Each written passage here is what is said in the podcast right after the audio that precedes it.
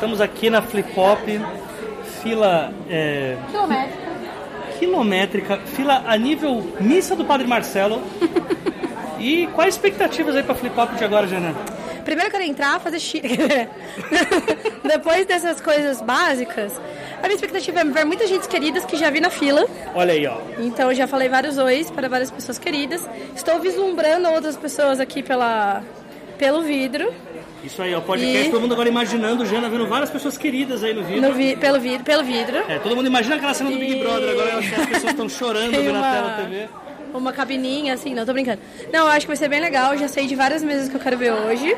Tô muito empolgada. Tô muito empolgada pra conhecer gente que eu sei que vem que eu não conheço ainda, para rever pessoas que vêm e que eu já conheço. Então, só alegria. Só, acho, alegria? só acho que deveria ter uns 15 dias de flip-flop. 15 dias de flip Mais ou menos. Vamos falar isso com a Diana? Eu acho. Eu acho que ela. Talvez ela fique um pouco revoltada se a gente fizer essa proposta, mas. Pelo oi cansadinho que ela deu pra gente quando ela chegou. Coitada. Mas vai dar tudo certo, time. Tá, tá, tá bem. Seu nome? Ariane. Ariane, expectativa pra flip hop? Ai, eu não sei, estou muito feliz por estar aqui, é a primeira vez que estou. Eu gosto. Vai ver, vai ver conversar com outras pessoas que leem. Aham. Falou que você queria. Venho, se tem gente que gosta de ler, eu vou. É, isso aí. Nem conheço, mas vou. Esse é o lugar. Caraca, é isso aí. Se tem gente que gosta de ler, eu vou. Seu nome? Luísa. E aí, Luísa, como tá a expectativa pra flip hop? Ah, tá muito alta. Tô querendo aprender muita coisa. Espero que aprenda muita coisa com o pessoal que vem aqui. Eu também quero aprender muita coisa, porque você vê que eu tô fazendo perguntas nível jornalista do UOL. É, tô... é verdade. Acho que eu vou sugerir uma mesa pra você como fazer perguntas de última hora. E- e- Tá chega, aquecendo, tá chega no atacante e fala: "Ô, e gostou da vitória hoje do seu time? Não. Odiei. Não, não, foi uma merda.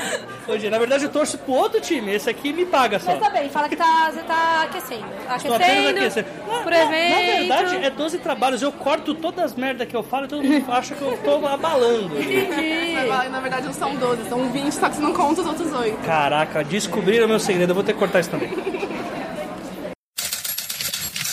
Exatamente isso, pessoal. Esse vai ser um episódio em que eu apareci lá pela Flip Pop, evento de literatura pop mediado pela editora seguinte. Para quem escutou o último episódio, que foi com a Diana Passi, sabe do que eu estou falando. Caso você não tenha escutado, volta lá, dá uma escutada que vale a pena. E nesse episódio eu deixei aqui algumas gravações que eu fiz lá pela Flip Pop, falando sobre o evento, ah, falando com alguns escritores que estavam lá. E acho que vai ser bastante interessante para quem nunca foi ao evento, quem não tem oportunidade de levar o evento aí para o ouvido de vocês, caso vocês não morem em São Paulo ou realmente só não tenham conseguido comparecer por mil e um motivos que a vida acaba trazendo para nos atrapalhar. Como esse vai ser um episódio especial, eu vou deixar os recados já aqui no começo e também já um agradecimento a todos aqueles que contribuem aqui com o podcast a partir da categoria bronze, que é a nossa categoria de 10 reais, que, para quem não sabe, é a categoria que dá direito ao nosso conteúdo exclusivo no feed premium. Então você, doando no padrinho a partir de 10 reais, já tem acesso a mais conteúdo literário aqui pelo 12 Trabalhos. Meu agradecimento às pessoas que contribuem a partir dessa categoria: Ana Lúcia Merege, Carolina Vidal, Clécia Alexandre Duran, Daniel Rossi, Daniel Renatini, Daniel Souza, Delson Neto, Diana Passi, Diego Tonin, Diego Mas, Diogo Ramos e Diogo Toledo, que passaram a ser padrinhos a partir desta semana, ao Enéas Tavares, ao Elídio Araújo, ao Gabriel Araújo dos Santos, Gabriel de Moura, Ian Fraser, Janaína Bianchi, Janito Ferreira Filho, José Igor Duarte, João Mendes, Cátia Schittini, Mike Bárbara, Margarete Bretoni, Maria Melo, MC Magnus, Paula Siviero, Paulo Esdras, Petrônio de Tilho Neto, Sérgio Torlai, Thaís Assunção e Tiago Amorim. E se assim como eles você também quiser contribuir para a continuidade aqui do podcast, faça sua parte através do link padrim.com.br barra 12 trabalhos e torne esse podcast mais digno dos seus ouvintes. Eu vou começar esse episódio pelos recados, pessoal, porque aí depois que eu fizer isso, o episódio já vai correr normalmente com todas as gravações que eu peguei lá pela Flip Pop.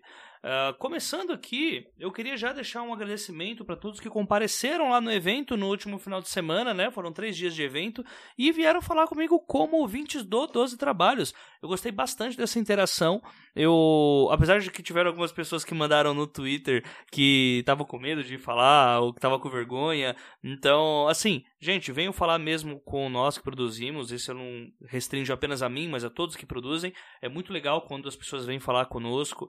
É, pelo menos dá uma sensação de que o trabalho está fazendo efeito, né? E que nós não estamos falando apenas com pessoas invisíveis.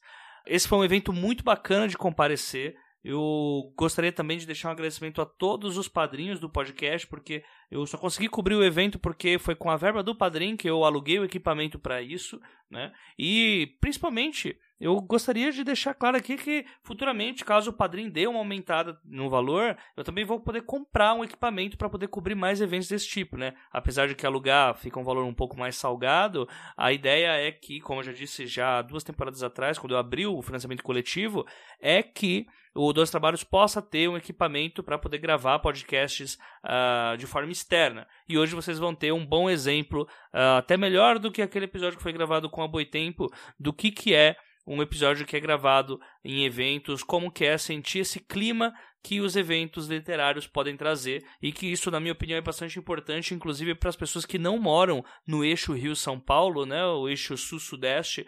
Fora desse eixo é muito difícil as pessoas conseguirem comparecer em mais de um evento por ano, isso quando consegue. Né? Então, eu deixo aqui esse pedido para todos vocês, já fazendo um cross que nós estamos com 80% da nossa meta do Pergunte às Damas batido.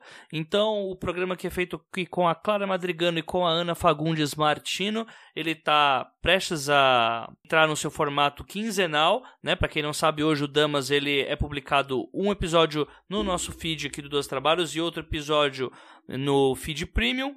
E caso essa meta seja batida, né, faltam 20%, uh, ah, os episódios também ficarão quinzenais, então vocês vão ter conteúdo toda semana aqui do 12 Trabalhos.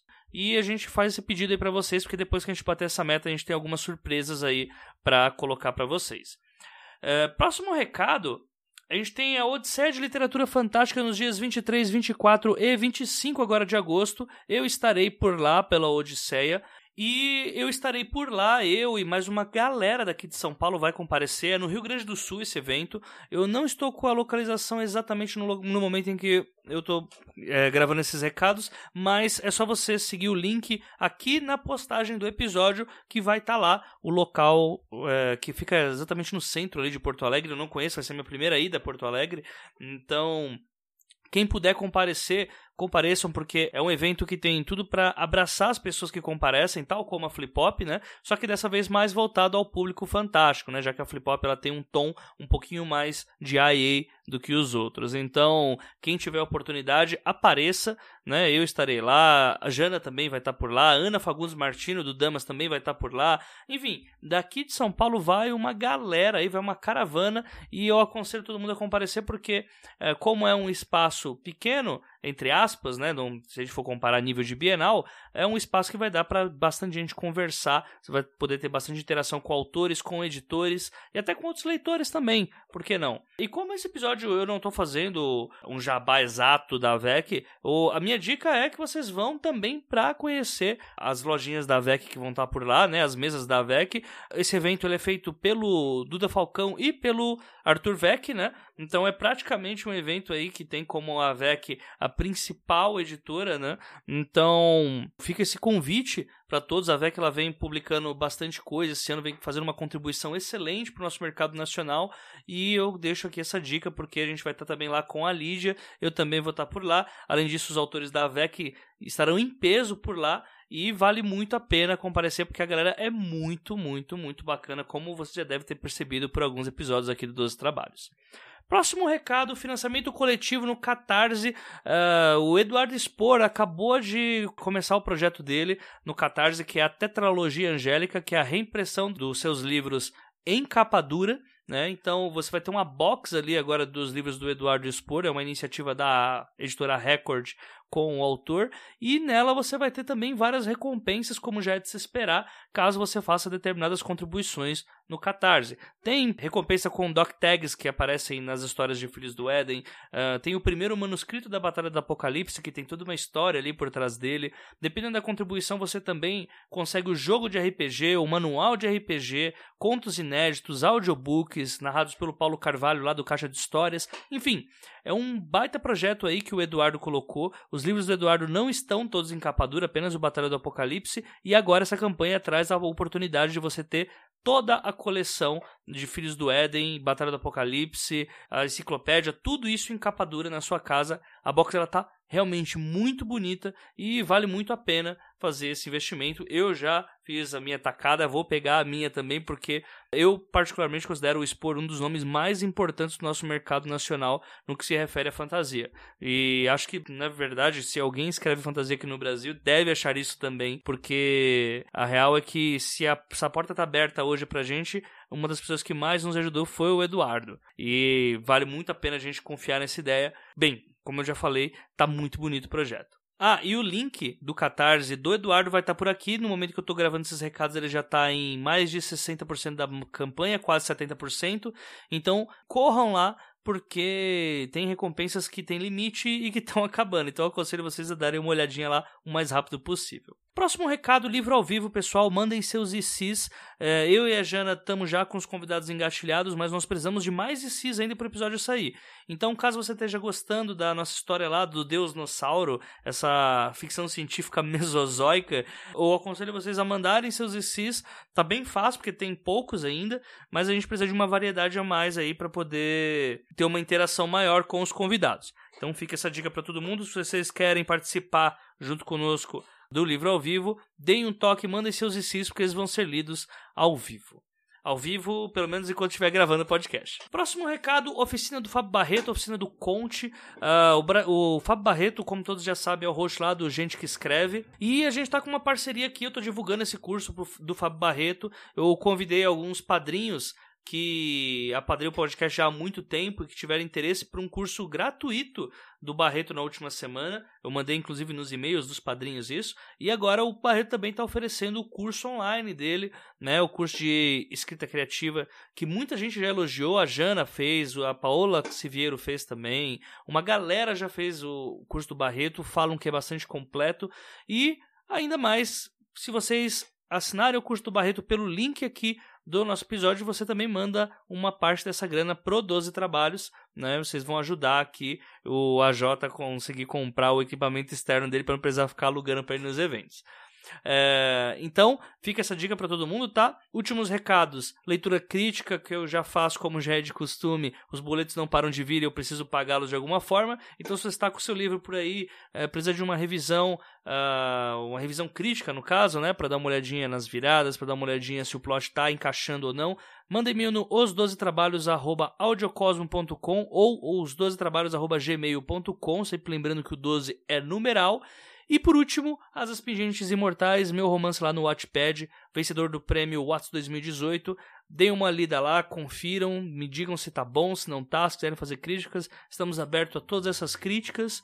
Fiquem aí com o episódio. Esse foi um episódio que eu tive um apreço maior por é, deixar um pouquinho da flip-hop no ouvido de vocês, né, para quem não conseguiu comparecer. É, e a minha ênfase quase sempre foi no clima que a Flip Pop apresenta para as pessoas que estão lá. Então é até um, além de ser um episódio que eu gostei muito de gravar por estar lá fazendo meu primeiro conteúdo improvisado aí, né, conteúdo externo, é um episódio que é praticamente um convite a venham para Flip Pop no ano que vem se ainda existir Brasil até lá. Mas caso haja, venham para Flip Hop conosco, gente. Vai ser muito bacana e vai ser muito legal contar com pessoas que escutaram esse episódio e falaram: pô, eu escutei aquele episódio, morri de vontade de ir, então eh, me programei para aparecer em 2020 na Flip Hop quinta edição.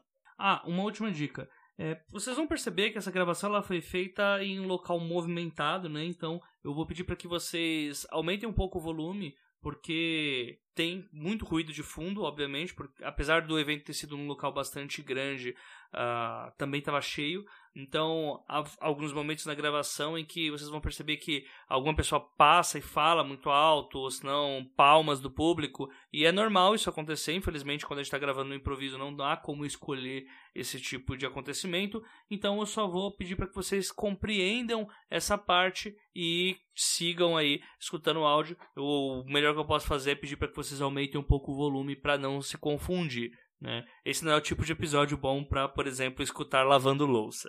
Então, acho que já está dado aqui o recado. Fiquem aí com um episódio e começando aí com já algumas entrevistas que eu fiz com as pessoas que compareceram no evento e viram algumas mesas dando suas opiniões. Um abraço aí para todo mundo e até o próximo episódio. Como não dá pra ver todas as mesas na Hop por motivos que a Diana já citou na semana passada, porque ela é sádica e bota duas salas ao mesmo tempo para funcionar, a gente tem que pedir opiniões também das pessoas que apareceram no evento. Então eu tô aqui com o João Pedro. O que, que você está achando do evento da Flip Hop hoje? E fala um pouco da mesa que você gostou mais. Ok. É minha primeira Flip Hop, na verdade, e eu tô achando super divertida, é muito diferente do que eu imaginava. Acho que a parte que eu mais, mais me surpreendi foi o quanto as pessoas são extremamente acolhedoras aqui nesse meio. Então todo mundo fala oi pra todo mundo, todo mundo se abraça, quem tá afim de abraçar. Putz, cara, você não faz ideia. E. Olha, acho que pra mim acho que duas mesas bateram muito no meu coraçãozinho aqui. Acho que a primeira foi a do Como Contar Nossas Histórias, em que trouxeram a, a Lavínia, a Thaís e, e até o Vitor estava lá. E até o Vitor. Até o Vitor o Vitor Martins apareceu. E falaram sobre a importância de você colocar, ter personagens é, diversos e, e que eles cumpram um papel além do só existir ali.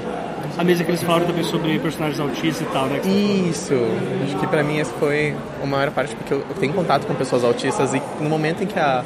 Acho que a Thaís. Foi a Thaís. Sim, a Thaís soltou.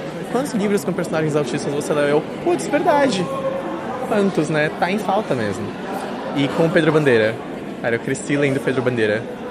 E poder estar tá ali olhando, vendo ele, falando sobre o que faz um livro ser clássico, né? E o quanto é importante você contar e ter histórias sobre os sentimentos humanos. Acho que isso pra mim valeu praticamente o primeiro dia todinho da Flip Hop.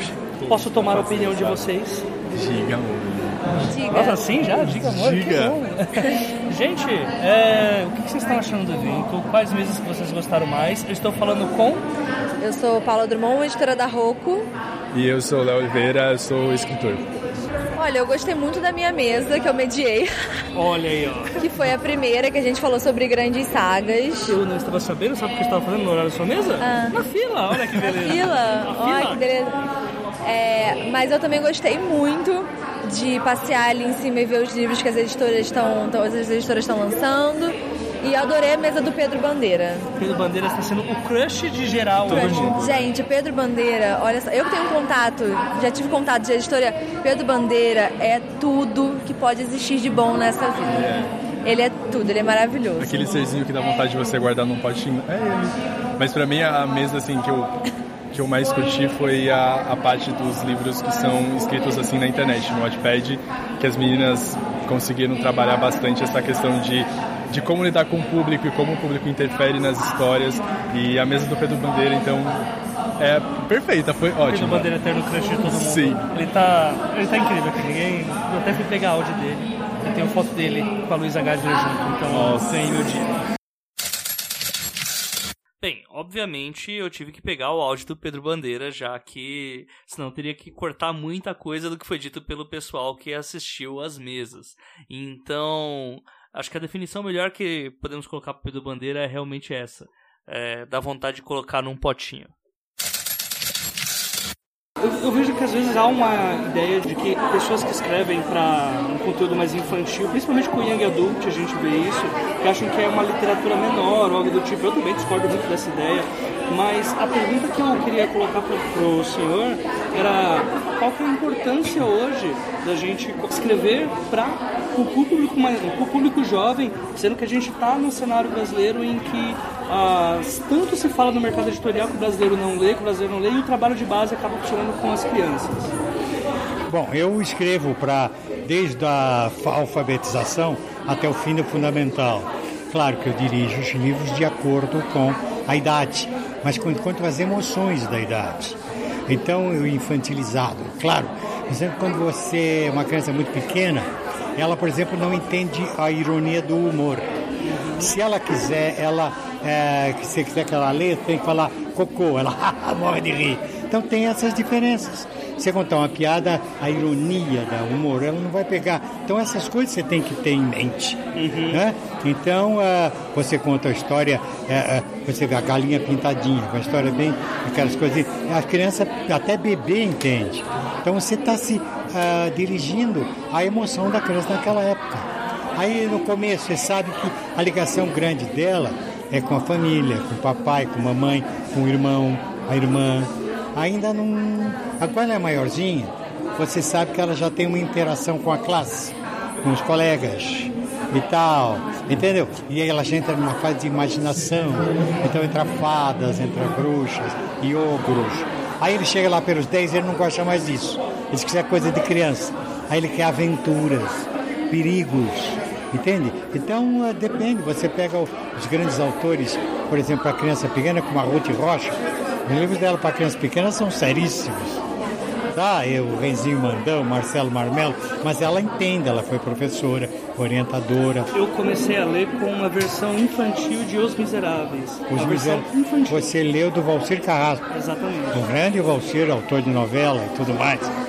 Ah, o Valcir continua adaptando coisas uhum. bastante, ele é nosso colega, nosso amigo. Ah, então, claro, por exemplo, a, a, o, o Os Três Mistérios é um livro muito longo. Ele pegou a parte principal, uh, uh, diminuiu, porque naquela época não havia cinema nem televisão, o autor tinha que descrever tudo direitinho. O autor entende, leitor entendeu. Hoje não precisa. Uhum. Você não precisa descrever o que é neve. Até um moleque, um moleque da, em Fortaleza sabe o que é neve porque viu na televisão. Você não precisa dizer que eram floquinhos de algodão caindo, não precisa. Então ele pode puxar, com isso faz o Valsir, né? Agora o conteúdo emocional, isso está lá você não pode tirar, que, que os teóricos chamam de invariantes. Então não é assim, não é infantilizando, não. Uhum. Ao contrário, hoje nós temos uma literatura infantil muito séria, muito boa, de alta qualidade, escrita por pessoas que entendem de criança, entendem de psicologia infantil, Ana Maria Machado, sabe, a, Menina Bonita com Laço de Fita, Bisavia, Bisavel. São obras-primas e são clássicos, ah, porque ela entende, ela sabe. Eu tenho Cavalgando Arco-Íris, mais respeito, eu sou criança que já tem 30 anos de, de existência e as crianças continuam gostando. Eu falo para ela, para a idade dela, para as emoções dela, ajudando a, a, a crescer, a, a, a se entender, a resolver problemas emocionais. Vai bem nossa literatura infantil. E só para a gente fechar, é, você vê hoje um. Até se a gente for fazer um paralelo do, do, passado com o que é agora, você vê um interesse maior dos pais em tentar fazer as crianças lerem do que havia no passado? É, no, no passado, ninguém sabia ler no Brasil. O Brasil é um país mais atrasado em educação do planeta. Tá? Ah, ah, ah, quando eu estudei, na metade do século XX, só havia vaga para 30% das crianças brasileiras. Então 70% das pessoas da minha idade são ignorantes. Então como é que vão interessar os filhos ou os netos se eles, coitadinhos, não tiveram essa oportunidade? Mas aqueles que tiveram estão eh, tra trabalhando bem com os filhos. Tá, estão fazendo os filhos lerem, mas são uma minoria no Brasil. Tanto que a gente elege mal os nossos presidentes. Tá? Desde Gênio Quadros até hoje. Por quê? Porque as pessoas não sabem, não entendem o discurso de um político sabe? Porque o Brasil é um país ignorante. É, é sim. Não sei quando deixará de ser. Mas aqueles que podem ler estão lendo. Hoje, livros meus que eu publiquei na década de 80 vendem mais hoje que vendia na época. Hoje continuam lendo sim, mas ainda é minoria. A Bruna Miranda é uma booktuber com um canal de mesmo nome, onde ela fala sobre literatura e agora ela também faz o mesmo com o podcast. A Bruna ela abriu a mesa da Flip Hop passada, que foi particularmente a minha mesa preferida, que era sobre literatura fora do eixo Rio-São Paulo, e graças a isso eu tive um certo interesse aí por saber da opinião dela sobre as mesas desse ano, já que ela também mediou algumas, participou de outras, e também, inclusive, a gente já tinha conversado um pouco na mesa que nós tivemos da editora seguinte nesse ano, lá na Livraria Martins Fontes. Estamos agora no finalzinho de Flip Hop. Agora eu tô aqui com a Bruna Miranda. Oi. E pra quem não sabe, o podcast da Bruna é o Wine About It, um podcast sobre livros e vinhos com muito humor e zero arrogância. Muita chiqueza, gente. Ou seja, arrogância, pra não ter arrogância é um processo muito difícil, mas é um podcast maravilhoso. Sério. E... Obrigada. Vamos lá, sim. Você já participou de várias mesas já. Por enquanto estamos no final do segundo dia de Flip Hop. Uhum. E você já, você já mediou duas mesas. Isso. E vou quebrar em duas. Tá. Qual você mais gostou e qual você acha mais importante? Porque não necessariamente é a mesma. Tá. É, Aqui eu mais gostei, eu gostei muito da primeira mesa, que foi a, a história, o que a história deixou de fora. Então foi com a Lavínia Rocha, com a Duda de Porto de Silva, a Janine Arraes e a Pétala do blog Parênteses. E elas falaram também sobre narrativas que a história não contou. E eu tenho pensado muito sobre como a história que a gente tem seja ela histórica mesmo, fatos e eventos, e até mesmo conhecimento científico que a gente tem, é muito baseado nas pessoas que contaram aquela história. E quem contou aquela história é um pequeno grupo de pessoas que parte de um privilégio, que tem muita história que a gente não ouviu ainda. E muita história que pode ser inspiração para histórias de ficção, inspiração para pessoas. Então eu, eu Gostei muito dessa primeira mesa, foi a primeira mesa, né? Então a gente tava, nossa, flip hop. E eu acho que ela já deu um tom da flip hop, assim, de assuntos que a gente precisa conversar mais. Flip hop é um evento famoso por primeiras mesas ótimas. Incrível. Não, eu abri uma olho não sou, imagina, abri uma ótima. Não, mas aí a que eu acho mais importante, essa eu acho muito importante, mas coletivamente eu acho que a Hop inteira tem mesas importantes, porque a seleção da Diana, a curadoria dela de temas é sempre muito bom. E ela se preocupa muito não só nos temas, mas em colocar várias pessoas diferentes participando. Então, em, é bem equilibrado as mesas em homens e mulheres, em pessoas não brancas e pessoas brancas, pessoas LGBT, pessoas que não são LGBT. Então é tudo muito equilibrado. E poucas vezes elas vão falar só sobre a vivência delas dentro daquele recorte. Então é muito diferente você trazer alguém para contribuir para um assunto que não seja só, olha, você existe, fale sobre existir. Então, é, é basicamente isso. Tipo, você é LGBT, fale sobre ser LGBT. Essa pessoa pode falar de outras coisas. Então, eu acho que a Flip Hop em si, no geral, é, é, é, ela é toda importante. E por ela criar esse ambiente seguro para todo mundo e confortável, ela inteira é joia. E para finalizar, como é que é gerir uma mesa em que metade da plateia tá chorando? Eu era uma dessas metades. Então, eu, é, o interessante dessa mesa é porque eu faço parte da plateia, porque eu estava chorando. Eu queria, eu tava me segurando desde o começo, tremendo a mão, falei, tá tudo bem, gente, eu não tô nervosa. E aí a Andresa começou a chorar, e aí eu comecei a chorar, aí a Mel começou a chorar, eu falei, tá tudo bem, então a gente que tá mesa agora. Mas foi demais aquela mesa pra mim, assim, eu tive a honra de participar de duas mesas incríveis da Flip Hop. Ano passado, com a Roberta Spindler, a Socorro Cioli e a Jaride Arraes. Só. Sobre, é, só! Pra falar sobre literatura fora do, do sul-sudeste. E aí hoje, falando sobre as margens da literatura, histórias que a literatura não conta, com o Maurício Negro, que trabalhou com vários autores indígenas, porque tem mais de 20 livros. A, a Mel Duarte, que é poeta, poeta islã, escritora, cantora, sabe? E a Andressa Delgado que criou a Perifacum, que é a Comic da favela, sabe? Que é uma pessoa nerd, LGBT, negra, cara. Então, assim, é, é muito peso e, e, sentar ao lado deles e ter esse espaço é, é muito importante para mim, profissionalmente, pessoalmente é incrível, assim, eu tenho muita sorte e muito privilégio de poder mediar essas mesas muito boas.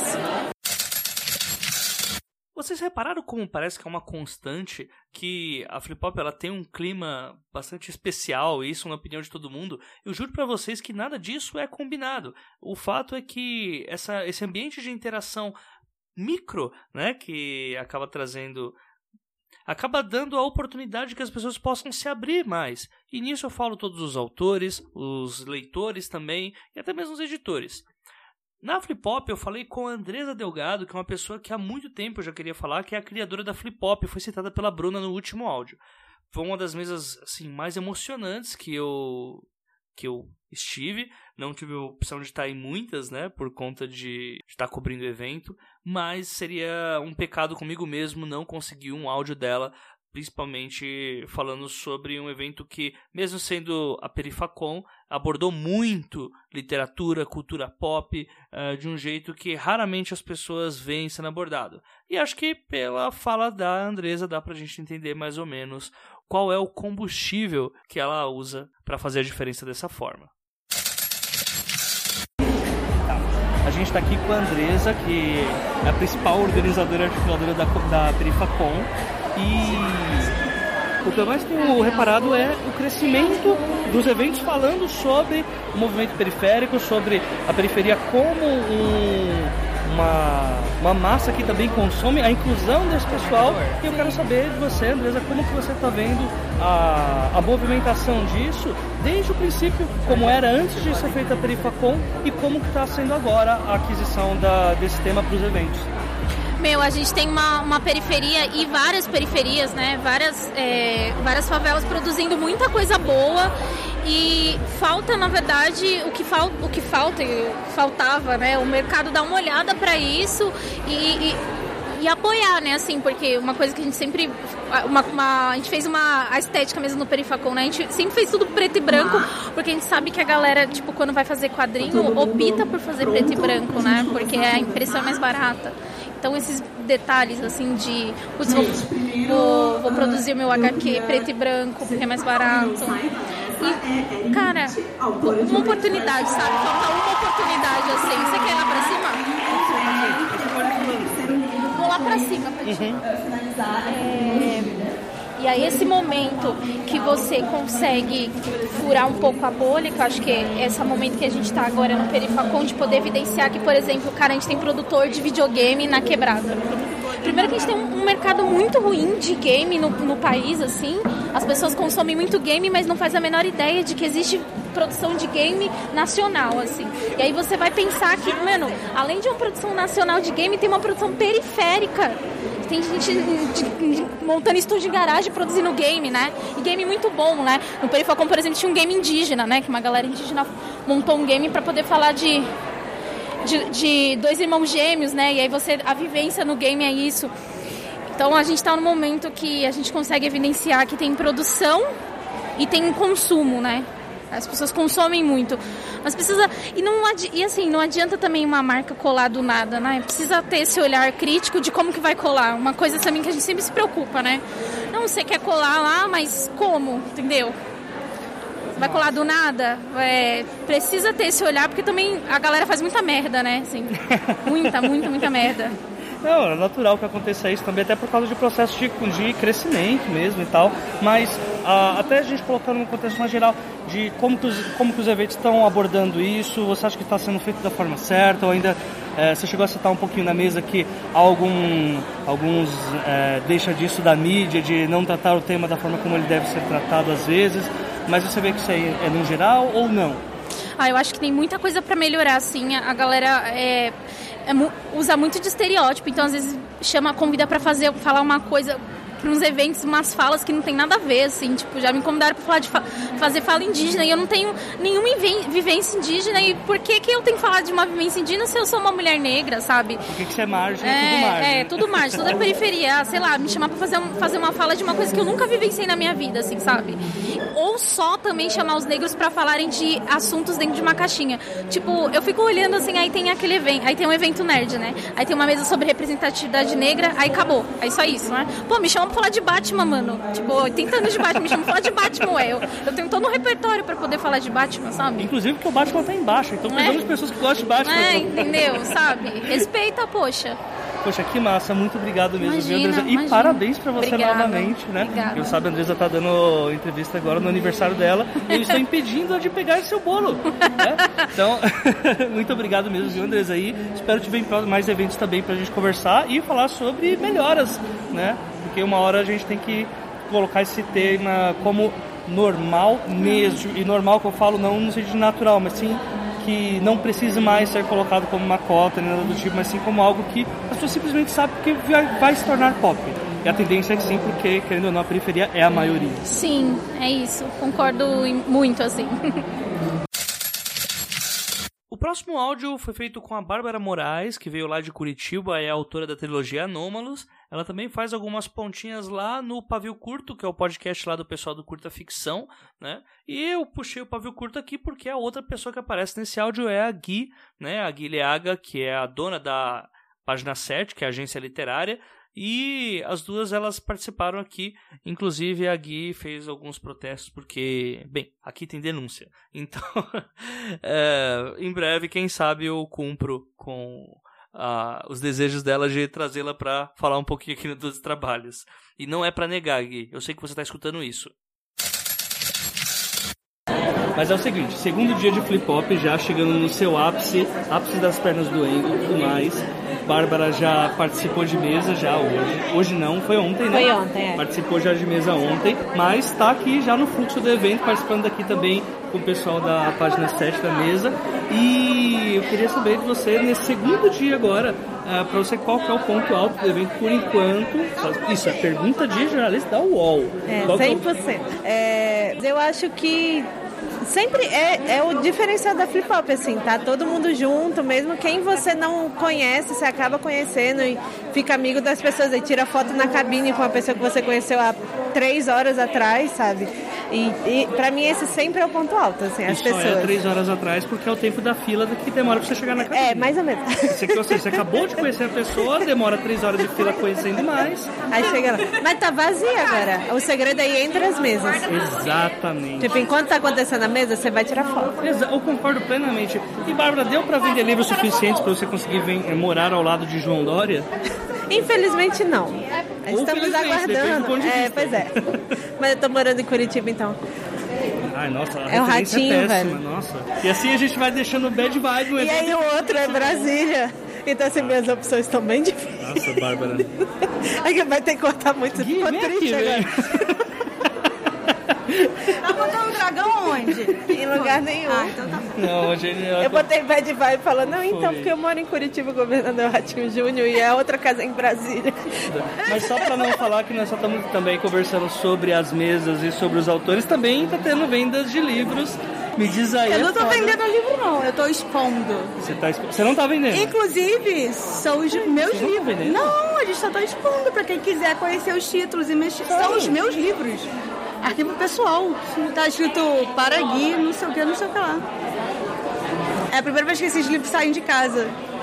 Eu tinha aceitado a ideia da Tassi, e aí quando eu vi ontem com os livros, eu fiquei, talvez eu não queira mais aceitar essa ideia de levar os meus livros. E é assim que vocês veem que a Flip Hop é um ambiente tão amor que ninguém pensa que vão levar seus livros. É muita confiança nos seus livros autografados. Ai, gente, para com isso! Não pode roubar meu livro! Tá, mas agora pra você tem que ser uma pergunta assim bem específica. Uma cor. Tem, não, voa- a voadora literária da Flip Hop. Tem voadora literária? na Tem Flip Hop? muito. Então, e aí? Tem muito. Tem! Deixa eu pegar minha lista aqui. Voadora literária de eventos literários. Melhor, voadora de eventos literários, não precisa ser a Flip Hop em si. Não, de eventos literários, É. pra mim é sempre programação. Tem, eu acho que tem uma galera aí que não sabe do que tá falando nas mesas de temas errados, assim. Mas eu acho que falta mais também coisas sobre o próprio mercado editorial, assim. Eu, eu ia querer ver mais sobre isso, assim. É, até porque quem vem é leitor, a maioria quer escrever. E a gente tá numa hora que acabou de passar uma mesa sobre escrita, né? Sim. Mas não sobre uma- publicação, né? Sim, mas ainda assim foi uma mesa bem diferente, sim, do normal, que teve uma repercussão boa, né? Mas aí você fala mais uma mesas relacionadas a, sei lá, design de capa. Tipo, acabei o meu livro, o que, que eu faço? As pessoas geralmente. Não, não, é sério, as pessoas não sabem. As pessoas falam, ah, imprime em papel e manda para as pessoas. Não é assim que funciona. Só faz zine se eles quiserem. Tem gente que não sabe, por exemplo, o que que é comprar um título em leilão, é, como é que funciona o direito internacional. Tem muita coisa, gente. Tem muito autor que já é publicado e quando vai assinar vender direito para cinema, não sei o quê, se ferra, porque é completamente outra coisa. E ninguém fala sobre isso. Precisamos falar sobre isso, cara. Precisamos falar sobre isso. E como tá o, o mesa aqui da página 7? O pessoal tá vindo, tá sendo chamado aqui pela mesa. Vocês estão, vocês- eu vi que vocês estão mó simpatia aqui na mesa. Eu, né? Eu não, a Tati. Não, É. vocês duas. Vocês duas. Não, tá maravilhoso. A Tassi teve essa ideia brilhante que a gente vai fazer uma newsletter agora. Então, quem vier na nossa mesa e se inscrever na newsletter concorre a sorteios de livros. Olha aí, ó. Uh! Vocês perderam quem não foi na Flip Hop. Ah, é, isso é depois, né? Então, gente, vocês no futuro, sinto muito, fica pro ano que vem. É, e a gente também, você viu o card que tinha? Cada sacolinha Vi. flip hop tinha um card, porque como a gente tem várias publicações online, você não consegue pegar seu autógrafo online. Pois é. Então a gente fez um card que você pode pegar o seu autógrafo, que eu entrei no YouTube sem querer agora, gente, foi... É... E é isso, tá sendo legal pra conversar com as pessoas em si. É, pro- e também que tem que fazer parte de evento, né? Porque se a gente for parar pra pensar que evento é só vender livro ou só palestra, não é evento, né? Não, eu acho que a proposta da Flip Hop é justamente você ter contato com o livro, com a produção, com as pessoas. Múltiplas interações. É, exatamente. É tipo, é o livro pra pegar aqui, folhear, não é pra levar porque ele é meu. É, E, ter- e conhecer, tem gente que só conhece a ou só conhece o Vitor Martins, aí a gente tá tudo aqui na nossa. E como a panela anda toda junta, acaba tendo que obrigatoriamente conhecer todos os autores. Assim, gente. Network é muito importante. Com certeza. Flip Hop é um ótimo lugar pra fazer networking. As pessoas não sabem o poder que esse evento tem Não, pra é isso. sério, na é real. verdade. Acho que mais que o Bienal, inclusive. Eu acho que sim, porque é intimista, é pequeno. A Bienal é aquele galpão gigante, com um stand grande, você quase não cons- consegue ver ninguém e tal. é. Então venham, gente. Venham. Venham, porque aí se você for legal, a gente pode beber depois. Com certeza. E karaokê. Karaokê. Karaokê. E acho que dá pra finalizar com isso. Então tá, gente, olha só. Página 7. Não sei, tá acabando meu tempo. Me segue. E eu sou um pavio curto, eu acho. Ela não grita lá tanto assim. Talvez eu grite sim. Meu sonho é o AJ me convidar pro 12 Trabalho. Estamos chegando, estamos chegando. Já foi uma participaçãozinha. Não, quando você me convidar agora, eu vou recusar. Não vai não. Não, pra ficar assim, ai, querido, eu não falo mais com isso. Não, não falo mais com bandeirantes. Agora eu sou famosa. O Samir Machado de Machado já apareceu aqui no 12 Trabalhos, lá no episódio sobre personagens LGBTs com o Eric Novello. E agora ele estava também andando pela Flip Pop e ele apareceu por quase todas as mesas. Ele andava de uma mesa para outra o tempo inteiro e não teve como também não pegar um áudio dele para ver quais foram as impressões que ele teve e também falar um pouco sobre a próxima publicação dele. Que o Samir, para quem não sabe, é um autor que normalmente publica romances históricos e que agora se aventurou um pouco para a parte de IA com piratas. Então, bem, acho que ele tem algumas coisas a falar sobre isso. Tá tendo duas mesas agora, eu só saí pra ver, eu queria encontrar programação, que eu esqueci o nome da, da mesa aqui do... Do Aqui é Afrofuturismo. Afrofuturismo. Eu tô gostando bastante dessa de Afrofuturismo. Dizer, eu, eu gosto do evento como um todo. Eu, go- eu gosto de circular pe- pelo evento e, ter- e- e ver o contato dos autores com os, com os leitores. Eu sei injusto dizer que tem uma mesa que é melhor, foi melhor do que as outras. O conjunto das mesas, a curadoria do evento é muito boa. A curadoria da Flip Hop consegue conseguiu abranger assim, todo o, o espectro do que está acontecendo agora, nesse momento, na literatura young adult, na literatura infantil juvenil, na literatura pop, sabe? E isso acho que é um que eu acho mais, o conjunto da obra, assim, é o ponto mais importante. E fala um pouquinho também sobre as mesas que você participou, para o pessoal ter uma noção de como foi o evento, mais ou menos, pelo menos na, na sua visão. Ah, foi uma mesa sobre, bem, basicamente a gente, a gente falou sobre o nosso, nosso trabalho e sobre escrever ah, não só para o público jovem, mas também sobre experiências jovens num contexto cada vez mais sufocante, tanto político quanto socialmente. Apesar de que eu escrevo romances históricos, pega um romance histórico meu que se passa no Brasil, colônia, pega um romance distópico como o do Eric, ambos envolvem adolescentes num Brasil eh, cada vez mais sufocante e eh, cada vez mais religiosamente opressor, eh, cerceando a leitura e o acesso à informação com a diferença de que o meu livro se passa no Brasil de 300 anos atrás e o do Eric se passava no Brasil do futuro, que cada vez mais é o Brasil do presente. Sim. No caso, você está se referindo a... Ninguém nesse herói. Sim, e no, seu, no caso dos seus livros... Ah, o, o meu livro Piratas à Vista. Que é o seu mais novo livro, né? Que é o meu mais recente livro, que é uma aventura ah, voltada para o público foto-juvenil sobre a invasão dos piratas franceses ao Rio de Janeiro no século XVIII. Tá. É uma pergunta que eu tenho feito para muita gente, principalmente que escreve normalmente para entre aspas adultos, mas como que foi esse processo de entre aspas modificar o público, né? Eu imagino que quem, principalmente como você escrevia romances históricos e eu eu li o Quatro Soldados pelo menos até agora e o linguajar ele é diferente, os assuntos são mais diferentes. Como que foi para você fazer essa migração para lidar com o público mais novo agora? A migração foi bastante, foi bastante fácil para mim, no sentido de que o romance histórico tem alguns certos pressupostos, que naturalmente, como eu estou trabalhando com o público, é um livro que vai ser muito provavelmente trabalhado em escolas. Eu tentei ser menos hermético na linguagem do que eu fui em alguns livros meus voltados para o público adulto. Mas os temas são os mesmos, as inquietações são as mesmas, e o foco da história é a aventura, sabe? É é a ação, é o enredo. Então, nesse sentido, para mim foi muito natural fazer essa transição. E próximos eventos que você vai estar, ou se não próximas novidades, vai lançar mais coisa logo, Samir? Eu, eu acho que, é que não está confirmado ainda, mas eu acredito que eu vou estar presente na Bienal do Livro de Fortaleza agora, em dia, Ah, 16, de agosto, dia 16 de agosto. E tem mais. Bem, Dia... Você é Fantástica vai estar, fim do mês? Uh, não, só está tá circulando como público mesmo, não vou estar participando. O dia 19 de setembro, em Porto Alegre, vai ser o, dia, o lançamento do Piratas à Vista em Porto Alegre. No último áudio, o Samir elogiou bastante a mesa de afrofuturismo que estava rolando enquanto nós estávamos conversando, e essa mesa foi uh, ministrada pelo Peter Rissati, que é o tradutor, e ela teve a participação do Fábio Cabral e também do Alê Santos. Eu gostei bastante também do que vi dessa mesa e chamei o Ale, que é o perfil Savage Fiction no Twitter, para conversar comigo um pouco sobre as perspectivas dele sobre ficção científica, principalmente na nossa crise de mercado.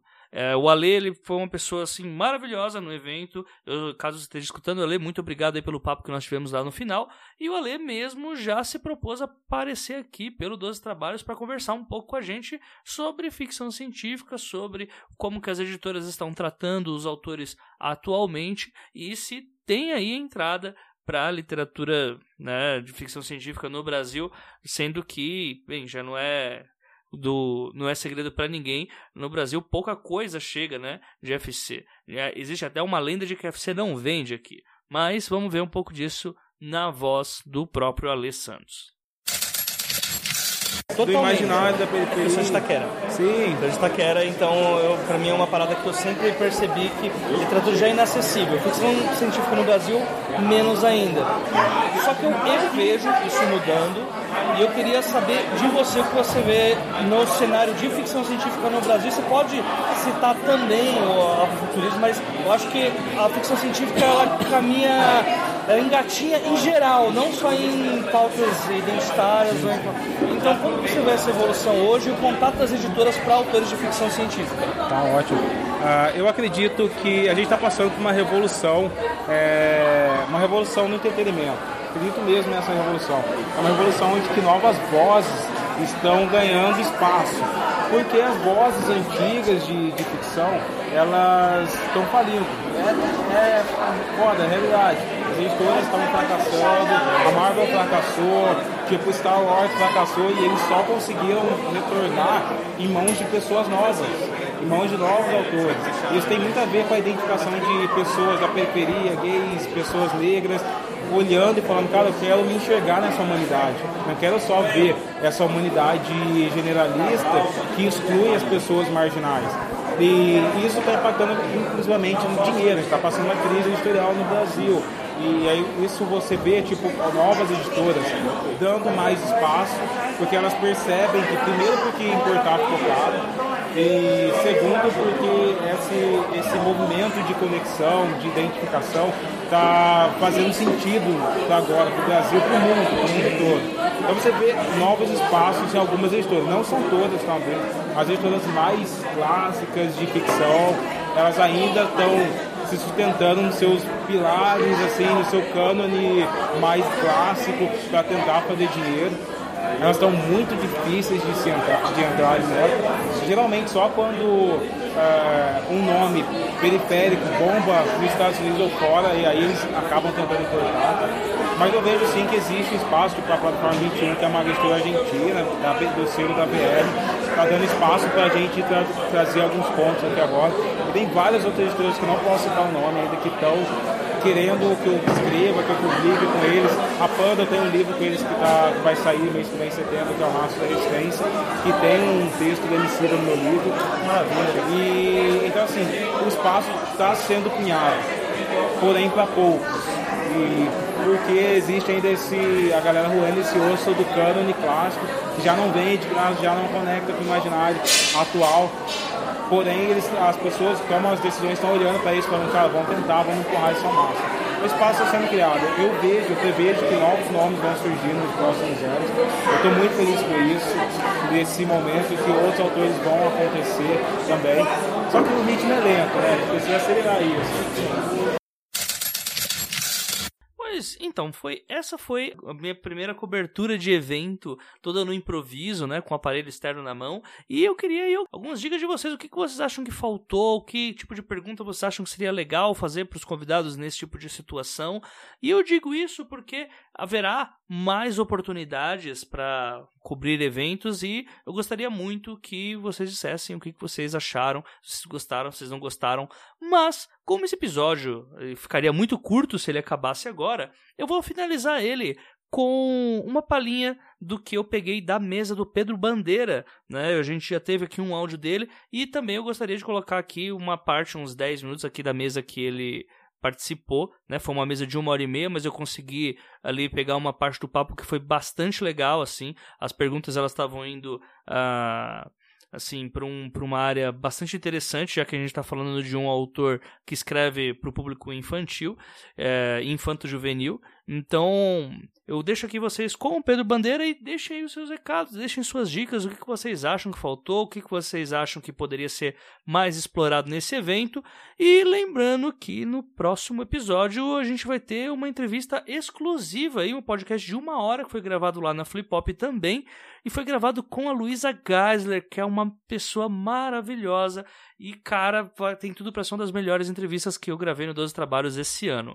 Lógico que eu já disse isso algumas vezes já, mas é, isso só mostra que a temporada tá melhorando cada vez mais. Então, fiquem aí com a última fala do Pedro Bandeira. Eu agradeço todo mundo que escutou até aqui e deixem aí mais ideias para que eu possa fazer para cobrir os próximos eventos. Um abraço para todo mundo e sejam dignos de suas histórias. Até a próxima quinzena. Bravo, mano, você já começou agora, mas já pelo andar de cima. Gente, é, eu vou contar uma história interessante. Há um autor brasileiro, já, já falecido, chamado Origens Lessa, carioca, que escreveu um livro muito famoso no ano passado, uh, chamado Feijão do Sonho. E ele contava essa história, um livro bacana, bacana, é, gosto muito desse livro, mas uma vez a Rede Globo resolveu fazer uma novela com o livrinho dele. E aí, os, as livrarias que tinham algumas edições meio encalhadas do Região do Sonho, puseram na, na vitrine para vender, né? E o Orininho chegou numa livraria e tinha duas mocinhas paradas na frente da, da, da vitrine e ele parou para ouvir. E uma falou para assim, tá vendo? A televisão faz, eles logo copiam. para ela, a origem da cultura está na TV. Acontece o seguinte, toda a origem da cultura está no livro. Todas as peças, já todos a, a, a, os filmes vieram de livros. Então é claro que o caminho tá, ainda continua aberto para a literatura. A literatura é que abre as portas, não é o cinema, não é a TV. A TV procura fazer a coisa mais horizontal para pegar mais gente. A literatura não importa. Ela vai falar com as gente, com o interior das gente. Tá? Então, sempre ela vai pulsar dentro das emoções humanas, como eu, quando eu não, não, não tinha estudado pedagogia, minha formação era em ciências sociais, até hoje eu gosto muito de história e sociologia, mas uh, casei com uma, com, uma, com uma, educadora, tudo bem, mas não era no meu ramo. Então eu sempre trabalhei como jornalista. Escrevia o que o, o, o, editor me mandava escrever, o chefe de reportagem me mandava escrever, uh, mas não tinha. Depois fui, trabalhei muito no editor Abril, Uh, e, e, comecei a ver encomendas de histórias infantis para as publicações da editora Abril, mas não pensava nisso, até que nem sabia que estava se produzindo isso nos anos 70, uh, ah, livros para serem adotados na escola, fim de 70, uh, começo dos 80. E aí, eu, quando eu aprendi, quando vi, fiz um livro, gostei, aí eu falei, você é responsável. Então, apesar que o, todo escritor tem que ter uma sensibilidade interior, tem que ter uma, uma, uma visão emocional, conhecer as pessoas, mas é bom estudar, né? E foi aí que eu fui estudar psicologia do desenvolvimento ah, e hoje me tornei um especialista nisso, dou palestra para professores sobre isso, porque o ser humano, o ser humano de 30, de 40 anos, outro 44, são absolutamente iguais.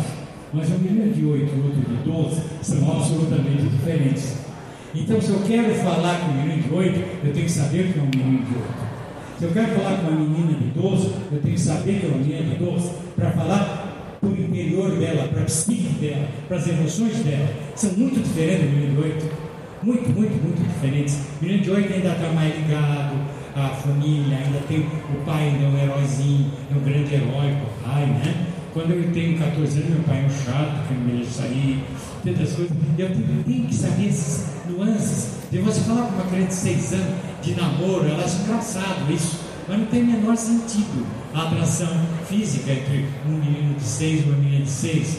Agora, se tem 12, 13, 14, tem. Então, nós temos que entender isso e não podemos mentir para eles. Se eu quero falar com eles, eu tenho que falar com o interior deles.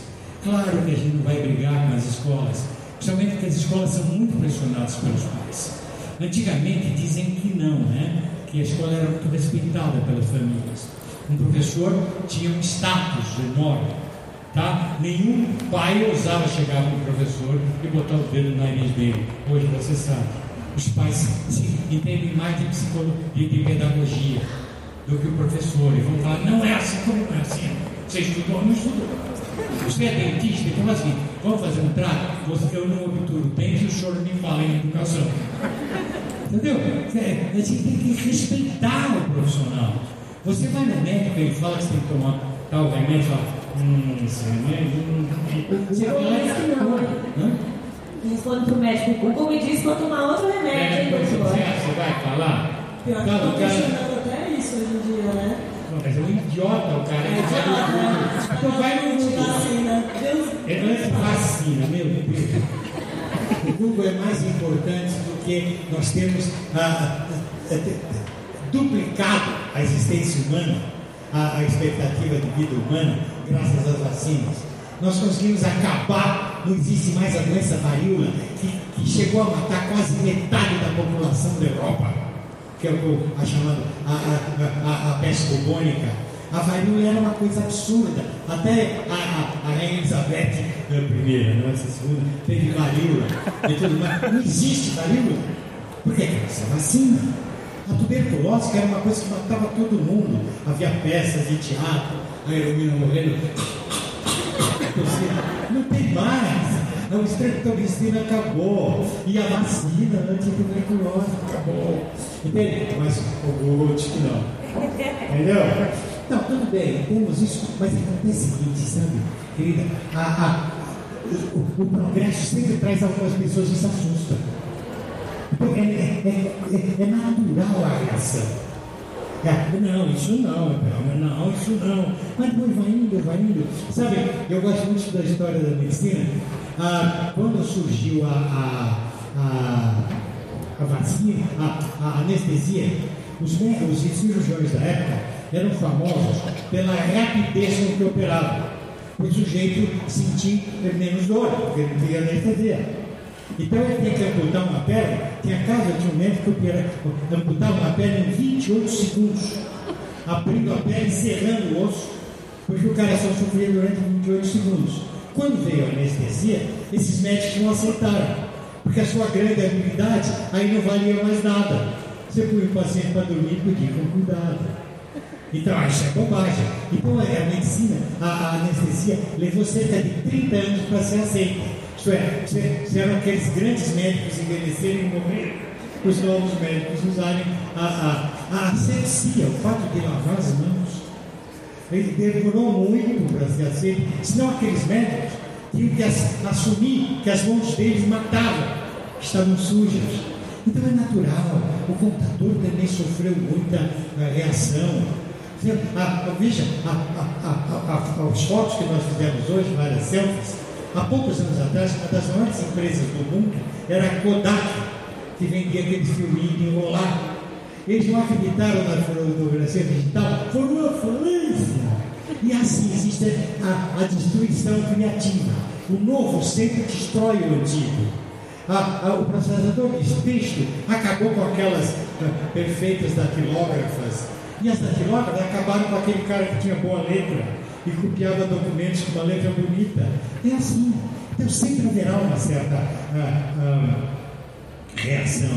Só que aí, nós artistas somos aqueles que para o futuro, ou não escrevemos. Se a gente aceitar a, a parte dos retrógrados, não, não, a maioria não é retrógrada.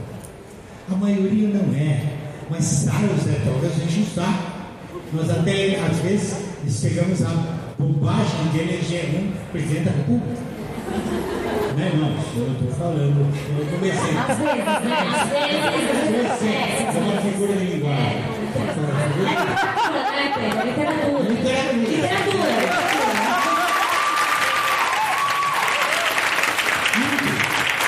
A ignorância anda no nosso país. Não anda por quê? Porque o nosso é um país ignorante, onde as pessoas leem pouco.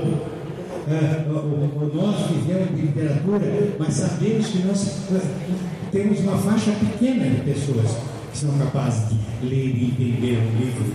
Vocês veem a, a- a- aquela pesquisa ah, do, do PISA, que, que ex- examina meninos meninas de 15 anos, no, no primeiro ano do ensino médio do mundo, o Brasil é sempre dos últimos em compreensão de texto.